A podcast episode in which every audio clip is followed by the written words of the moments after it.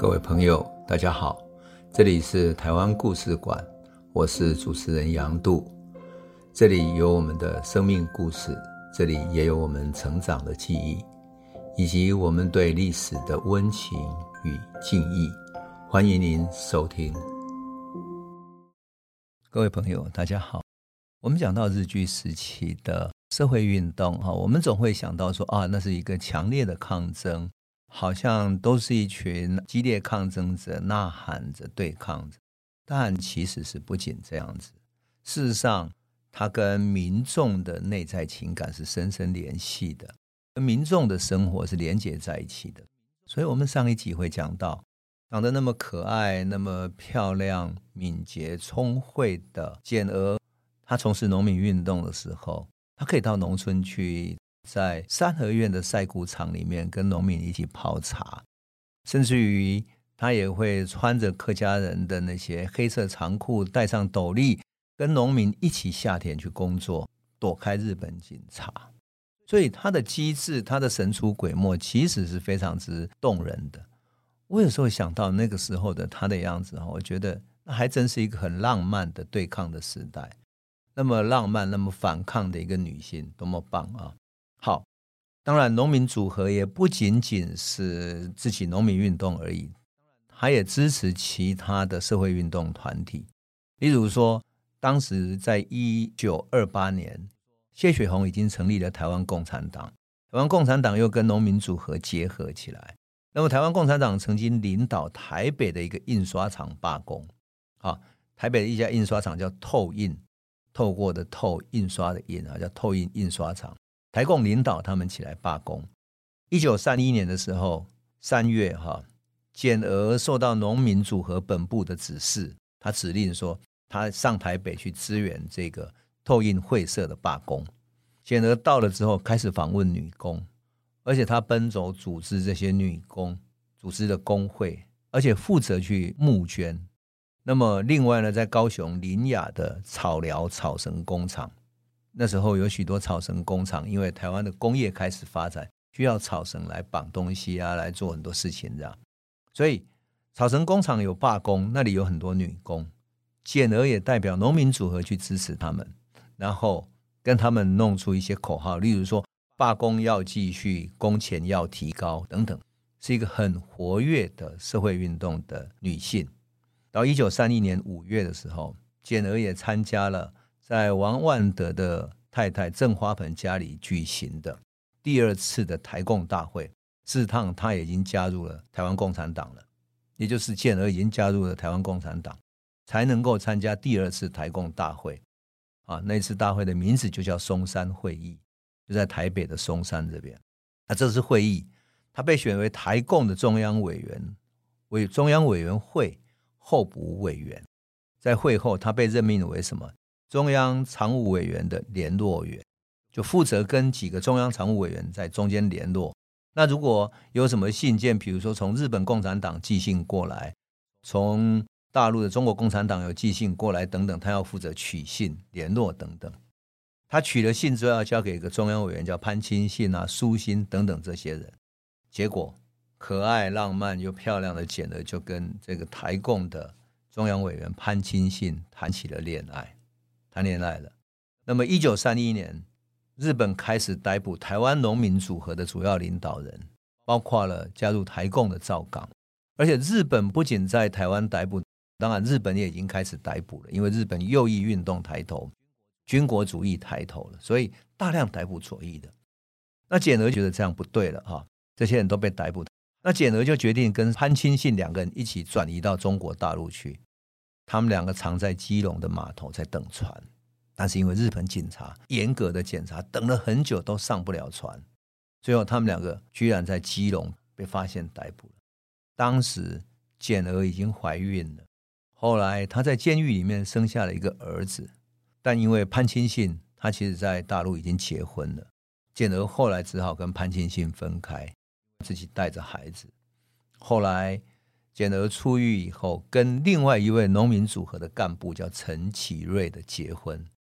当然，简娥也被关了很久啊。那他出狱的时候，已经到了日本殖民统治的后期，战争已经打到最后了。一九四五年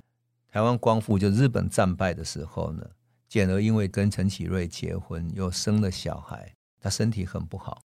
她得到了肺结核的病，在家里静养。所以二二八事件发生的时候，乃至于中共地下党有各种政治活动，她都没有能够参加。可她丈夫呢，陈启瑞，因为本来就是农民组合屏东潮州的支部长。在白色恐怖的时期呢，因为他资助了过去农民组合的朋友，就以资匪的罪名跟农组的张行两个人一起被捕了。那白色恐怖年代哈，当年农民组合的很多朋友跟台共的同志，不是被捕被杀，就是被关或者逃亡或者失踪，很多人甚至于逃到大陆去，比如说谢雪红啊或者其他人。那苏心他们也都逃到大陆去了。那国民党呢？还要日据时期，因为抗日而参加台共的人，日本时代参加台共都是为了抗日的，而且是跟日本的共产党结合，是跟当时的共产国际结合的。好，国民政府要他们去自首自新，简而没有去自首，但是他作为政治犯的家属哈，还有很多政治犯的朋友嘛，所以长期都处于被监视的状态，家里周遭常常有人在监视他，然后去打报告等等。他精神上非常苦闷。到了一九七零年代初，哈，有机会他能够到美国去，因为小孩出国了，他终于决定离开台湾，移民到美国去了。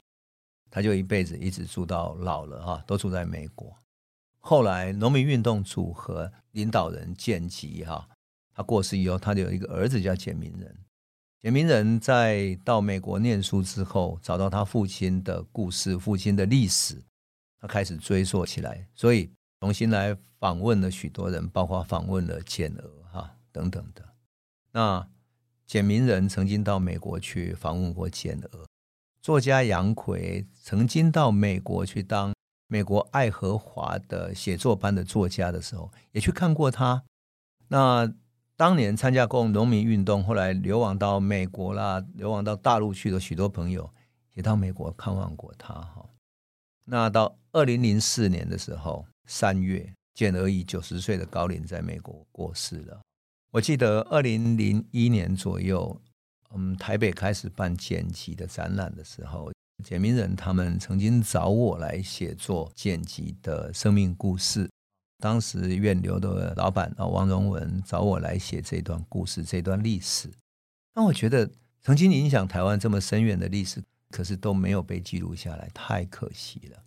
我在研究所所写作的论文是日据时期的戏剧运动，就是话剧啊。戏剧运动里面是通过话剧要来改造时代、影响社会，所以话剧不再只是一个呃演出的剧场而已，而是一场社会运动的实践。所以他们会在演出的时候加入了许多语言、许多社会运动的诉求。乃至于政治的理念、政治的理想等等的。可是我在当时写作的时候，觉得最可惜的是，影响台湾社会运动最深远的，其实是农民运动。可是农民运动的资料居然那么少。后来我在二零零一年、零二年的时候，去参加了简明仁所办的有关剪辑的展览之后，觉得太可惜了。于是我花了很大的力气，开始去做这个研究。我也曾经想要到美国去访问简娥，可惜当时机缘不凑巧哈，没有能够去成。想不到过了一两年之后，他就过世了，非常可惜。后来我曾经访问到简娥的孙女，他孙女回忆说，这个阿妈简娥哈是一个非常坚强的老人家。他为了照顾孙子哈，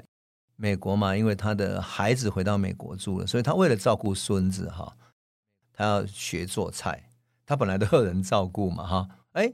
他为了照顾小孙子，因为儿女都要在外面工作忙嘛，所以他八十几岁了，还去美国的社区里面哦，学做菜，学做美国菜，学做日本菜等等的。他有一次啊，这老太太去超市买菜，那回家的路上碰到那种抢劫。我们都知道，美国超市外面偶尔都会碰到那种嗯游民啊，附近的来抢劫。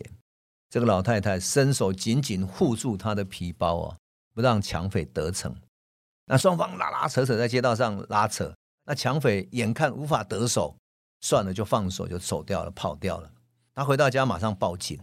那警察来看说：“哈，你跟他们这样吵，听他描述他们多么高大，然后几个人这样子围着他等等的。问了他的年纪，说你现在几岁了？他说八十几岁了。美国的警察只好笑着说：“老太太，你的身体要紧啊，下次你不要再跟他坚持，就给他吧，就给他吧。”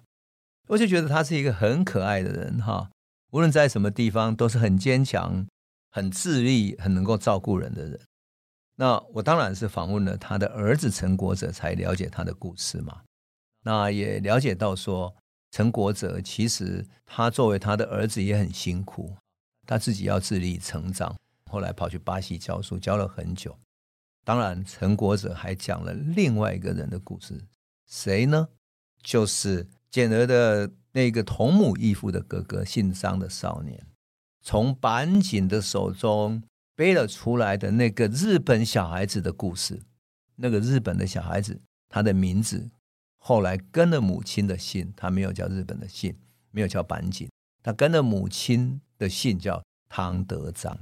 那么汤德章又有什么故事呢？那我们来讲一下这个汤德章的故事。因为汤德章的故事事实上跟倩儿是命运的交汇。我们可以想象一个日本警察的孩子啊，被背到一个台湾人的家里面，然后终于作为幸存者活了下来。那么最后这个孤儿汤德章事实上没有父亲的照顾，只有他妈妈，所以过得非常艰难。他只能够靠日本警察单位的一些救济，还有呢，他原住民的妈妈制造一些布纽扣为生。原住民的手工很好嘛，他会做一些布纽扣来出售为生。他在狱警的工学校毕业以后，汤德章原本考取了台南师范学校，但是在学校上了两年课之后，他日本籍的老师歧视他，不把他当日本人，也不把他视为是日本人的一员。所以他其实是被日本人排斥的，被当成是台湾小孩，就说他家里又穷嘛，他服装又不符合这个学校的规定，就到处排挤他，等于在学校被霸凌了。他气得最后辍学了。很有骨气的这个汤德章呢，经过人家介绍，进入了玉井糖厂，他到山上去烧木炭，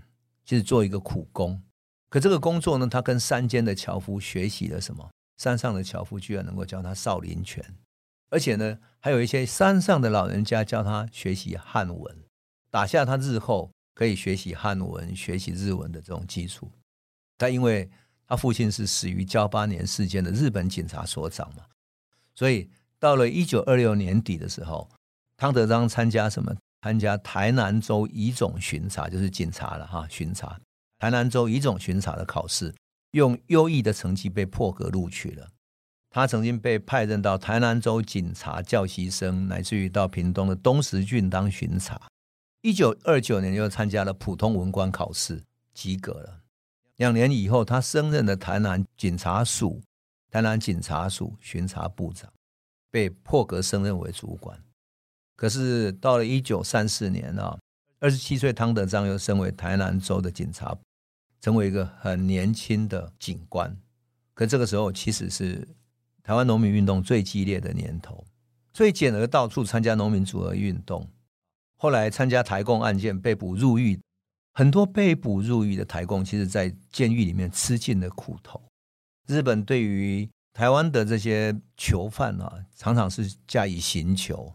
有的甚至于被刑求到内部重伤，然后快要死掉了，才叫家人把他带走。然后最后他结案的时候说他在狱中犯病死掉了，所以这种残酷刑求是非常惨烈的。只有简娥在囚犯之中是待遇比较好的，处理起来比较轻微的。后来他们才知道是因为汤德章曾经通过他在警察的关系，在法界的关系，特别去关照他，才能够少吃了一点苦头。唐德章后来因为无法忍受日本殖民政府的这种歧视政策嘛。所以他不愿意在警界任职，他就回到日本去读法律，通过了高等文官考试。可是他又不愿意去当判事，判事在日本相当于就是法官了啊。他就回到台湾当一个律师，在台南开业。当时已经是一九四三年，其实日本的战争已经走到尾声了。所以汤德章能够讲很流利的闽南语，也能够读汉文，也能够会日文。他当律师，其实是在地非常好的律师。一九四五年台湾光复以后，汤德章被推任为南区的区长，但他不满国民政府官员对当时霍乱预防非常漠视，他就辞去了区长的职位。你从汤德章这个行为就可以想见，他的个性是一个烈性耿直、正直、宁死不屈的这种一个男子汉。所以，你从日据时代的历史，他怎么对待日本官员的历史，一直到国民政府时期，他的个性都没有改变，就是一个烈性的男子。到了一九四六年，他当选台湾省参议会的候补参议员，并被被选为什么台南市人民自由保障委员会的主委。结果二二八事件爆发以后，三月二日，就是二二八发生过了几天之后，三月二号的晚上，哈。台南出现了群众去解除派出所武装，还有学生重新编组等等的事情。那当然，市的参议会就迅速邀集政府人士、民意代表跟地方人士组成了台南市的临时治安协助委员会。那汤德章有律师资格，又是警察的资历，所以获选为治安组的组长。等到三月三日，临时参议会决议对政府提出几个政见，要求说。撤销专卖局啦，县市长民选等等，提了七项要求，然后以台南市民临时大会这个名义发布这几个要求，结果地方人士就一方面跟国民政府在斡旋呢，一方面又有群众啦、公家机关等等的各种意见交杂。那事实上，这个时候其实过去有问题的，特别是日据时期跟日本走得很近的这些团体也都加进来了。那汤德章呢，始终用什么？用治安组长的身份，收编安抚地方上的这些组织，乃至于武装力量，试图维护地方的治安，啊，避免暴动。然后从三月六号开始，台南就慢慢恢复平静，台南的市长也归位去办公了。可这时候，陈仪从大陆找来的这些军队已经进来了，派兵已经进来了。三月六号，陈仪曾经去电蒋介石，要求派兵嘛，他提出了几点改革要求，然后当天晚上还对台广播的时候，他提到说，在县市长没有民选之前，现任县市长之中，当地人民认为有不称职的，我可以把他免职。另外呢，当地县市参议会共同推举三名人选，由我圈定一人充任市长，也就是你原来对于市政不满的，我会给你改革。结果呢，汤德章也是三个被圈选的人之一。可是大家正在高兴的时候。政府宣布戒严，然后各地的开始镇压了。那么南部防卫司令杨俊就率兵迅速的接收了台南，啊，包围了参议会，举行收缴武器的会议，然后逮捕汤德章，称他是为首倡乱者。事实上，汤德章是一个很有骨气的人，他坚持不要公出二二八事件台南民众组织的这些名单。经过几番酷刑，被打得非常之惨烈之后，由南部的防卫司令部判处了死刑。而且三月十三号的上午十一点，唐德章双手被反绑，背上绑了一个标杆，压在卡车上游行，从台南的西门路转中正路到民生绿园那里枪决，而且下令不准收尸。所以啊，汤德章的一生好像是悲剧的缩影哈，他的身份是那么多重。他是日本警察的孩子，是台湾原住民的母亲的孩子。他父亲死在汉人武装的抗暴运动里面，可是他是反抗者的孩子救回来的日本孩子。他又受到殖民政府的歧视，不当他是日本人，他又不愿意当东京的法官，那回到台南当律师。光复以后又涉入台湾政治，成为一个领导者，最后在暴动里面被枪决。所以。我有时候看到台南盖了这个纪念公园，会觉得特别的感慨。而我每每想到这样的一个孩子和简娥，他们在噍吧哖事件的时候命运交汇，他到了简娥的家里，穿着日本和服的一个日本小孩，假装成一个台湾的小孩，终于活了下来。所以他对台湾应该有很深的、很特别的感情。而一个噍吧哖事件里面反抗者，父亲是牺牲者的孩子，这个简娥呢，和这个日本警察的孩子变成了好朋友，最后这两个人的命运是如此的不同：一个成为农民运动的领袖、台共的干部，一个成为警官，他最后都走上反抗之路，永远的反抗之路。所以我有时候看到这两个人的命运交汇，会觉得当我们看到人的命运的时候，他的复杂性，他感动人的本质，其实远远超出政治，远远超出人的政治符号，乃至于超出民族的符号。反而，我更大更深的看到大时代里面，好像在飓风里面飘飘荡荡的人的命运，而这两个人的命运，仿佛在鲜花一样的哈，在秋天的飓风中飘飘荡荡的，被狂风吹落，命运无有自主的风中的花朵一样。但是我们却在他们两个人的命运身上，看到整个大时代的大民族的一个命运的写照。好，我们今天就先讲到这里，谢谢你。我们下次再来讲噍吧哖事件的现场，以及于清芳他们是怎么发动噍吧哖事件的。这里是台湾故事馆 Podcast，我们每周一、周五会固定更新新的台湾故事，请随时关注台湾故事馆粉丝页，按赞并分享。最后，我们工商放送一下。若你对本节目有兴趣，可以购买纸本的《有温度的台湾史》，更方便您阅读。本节目由中华文化永续发展基金会制作，连振东文教基金会赞助。